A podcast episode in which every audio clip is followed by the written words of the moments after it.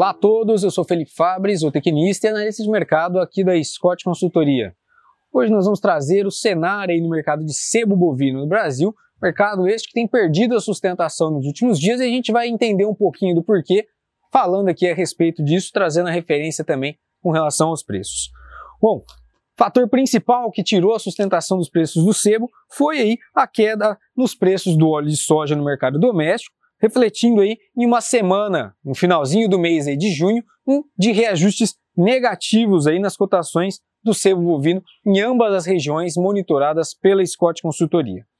Mesmo com um cenário ainda de oferta enxuta, cabe destacar aí que a gente está vivendo um momento de pouca oferta de sebo bovino no mercado, as indústrias de biodiesel e de higiene pessoal, que são as principais compradoras aí é, do produto, acabam é, ofertando, acabaram ofertando menos aí na procura é, nos últimos dias, sustentando esse cenário de desvalorização. Se a gente for parar para olhar aqui com relação à referência, no Brasil Central, nós tivemos uma queda de 10,7% nos preços aí na última semana de junho, com o produto cotado em média em R$ 5,40 o quilo livre de impostos aqui no Brasil Central e na região do Rio Grande do Sul, os negócios ocorreram em média aí, é, segundo o levantamento da Scott Consultoria, em R$ 5,70 o quilo, também aí livres de impostos, uma queda nessa última semana aí de 9,5%. No curto prazo, a expectativa é